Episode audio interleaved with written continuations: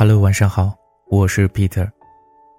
今天这个故事的名字叫《失恋到底有多痛苦》。微博搞笑排行榜曾经发起了一个话题，说说你失恋后最难熬的时刻是怎样的。我看到了几条打动我的评论。Zoe Babe 说：“想他的时候，就打开飞行模式，然后打给他。把 ACE 还给我，说道。从夜里流泪到天亮，枕头湿了干，干了湿，每天一睁眼想到的第一件事，就是他已经不属于我了，心脏就剧烈的收缩绞痛。”而且人在非常悲伤的时候，吃任何东西都味同嚼蜡，进食完全是为了不让家里人担心，为了挽回感情，可以做任何卑微的事情，去找他所有的亲朋好友求助。那段日子，暴瘦十斤，不堪回首啊！真性情而已，这样说道。当你认真谈过一段感情，最后却分手了，后来你会很难再去喜欢别人，你不想花时间，也不想去了解，就好比你写一篇文章快写完了，但老师说你字迹潦草，把作业撕了让你重新写一遍，虽然你记得开头和内容，但你也懒得写了，因为一篇文章花光了你所有精力。只差一个结尾，却要你从头来过。高敬贤说：“一边劝自己放弃，一边抱着希望的时候。”冯姿伟这样说道：“一年多了，闺蜜问我，还忘不了他吗？我摇摇头说，早忘了。闺蜜回我，我还没说是谁呢。”喵了一口，嘎嘎，这样说道：“觉得以后再也找不到像他那样的人了。跟身边的人相处，对方一丁点儿的小细节像他，就会想到他。开始的时候想到他笑笑，想着想着，知道他已经从自己生活中消失，就感觉有人在背后把自己的灵魂扯出来，那种痛。”既然知道分手会如此痛苦，当初为什么要提分手呢？有的分手不是说不爱就不爱了，而是原本就没有嘴上说的那么相爱。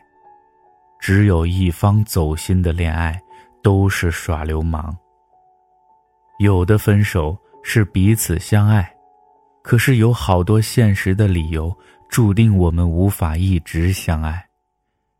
年轻时，我们都可以为只要爱就够了，只要爱，翻山越岭也愿意为对方跨过所有的障碍。可恰恰是因为爱，所以眼中只有彼此，看不到现实世界的纷繁复杂。后来才知道，性格不合适，目标不合适，三观不合适。虽然我爱你，但爱。无法克服种种不合适啊！相爱，并不幸福，也没有盼头，所以选择了分手。失恋是一个人的自我救赎，救到最后才知道，其实不是走出了失恋，而是习惯了失恋。当痛苦根植于皮肉之中，自然也就习惯了痛苦。慢慢的，懂得了放手。失恋之后有一种痛苦，叫生活不给你时间痛苦。现实很坚硬，容不下矫情。偶像剧里主角分手之后都在雨夜买醉，可我分手之后根本就没有时间买醉，我还要加班赚钱交房租。收到了他提分手的短信，对，只是一条短信，短短的两句话，否定了你曾经所有的付出，幻灭了你幻想过所有的可能。你不甘心的拨打着那个烂熟于心的电话号码，只想问一句：为什么？可对方在忙，对方在忙，对方在忙。是啊，人一旦不爱了，对你就永远都不会有空了。哭腔如鲠在喉，你甚至发不出嘶吼，四下张望，坐立不安，想丢掉一切，放声大哭。可是你没时间痛苦。手上的工作还没做完呢，老板一个小时就要看到成果，要是交不了差，要被骂，要被扣钱，搞不好还要被炒鱿鱼。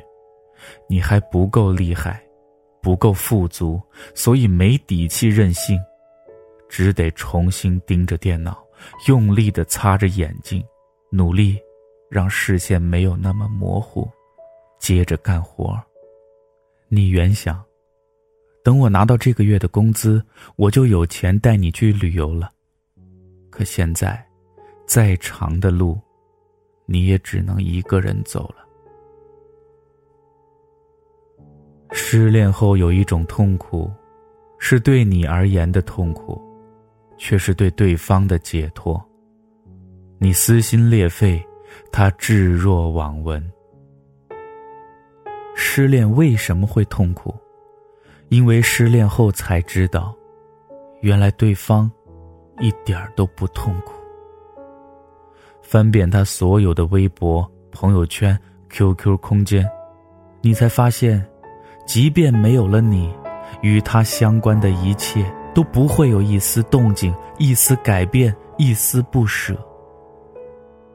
我曾把这种付出不对等的状态描述为。你当他是今生挚爱，他在宾馆疯狂做爱。很多放手，不是因为看得有多开，而是因为攒够了失望。恋爱时，恨不得每天确认十遍，你到底爱不爱我？分手后才知道，其实爱是不用说的，不爱也是不用说的。你的存在对他而言不是惊喜，你的离开对他而言不是遗憾，都是在分手后才能看清，因为你没了理由去继续粉饰一段没有爱的感情。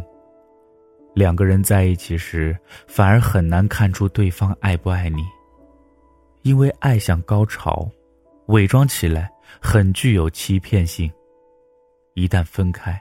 曾经爱的有多深，都会赤裸裸的摊开在眼前。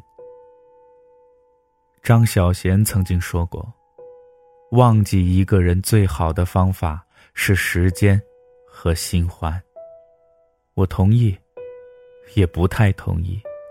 失恋之所以让人痛苦，是因为时间和新欢都能治愈内伤，但记忆就像顽固的伤疤。不会被抹平，只有渐渐习惯了忘不掉，才能与记忆共生，习以为常，难过便没了意义。早知如此绊人心，何如当初莫相识？那么今天的故事呢，就先说到这儿了。我是 Peter。咱们明天再见了。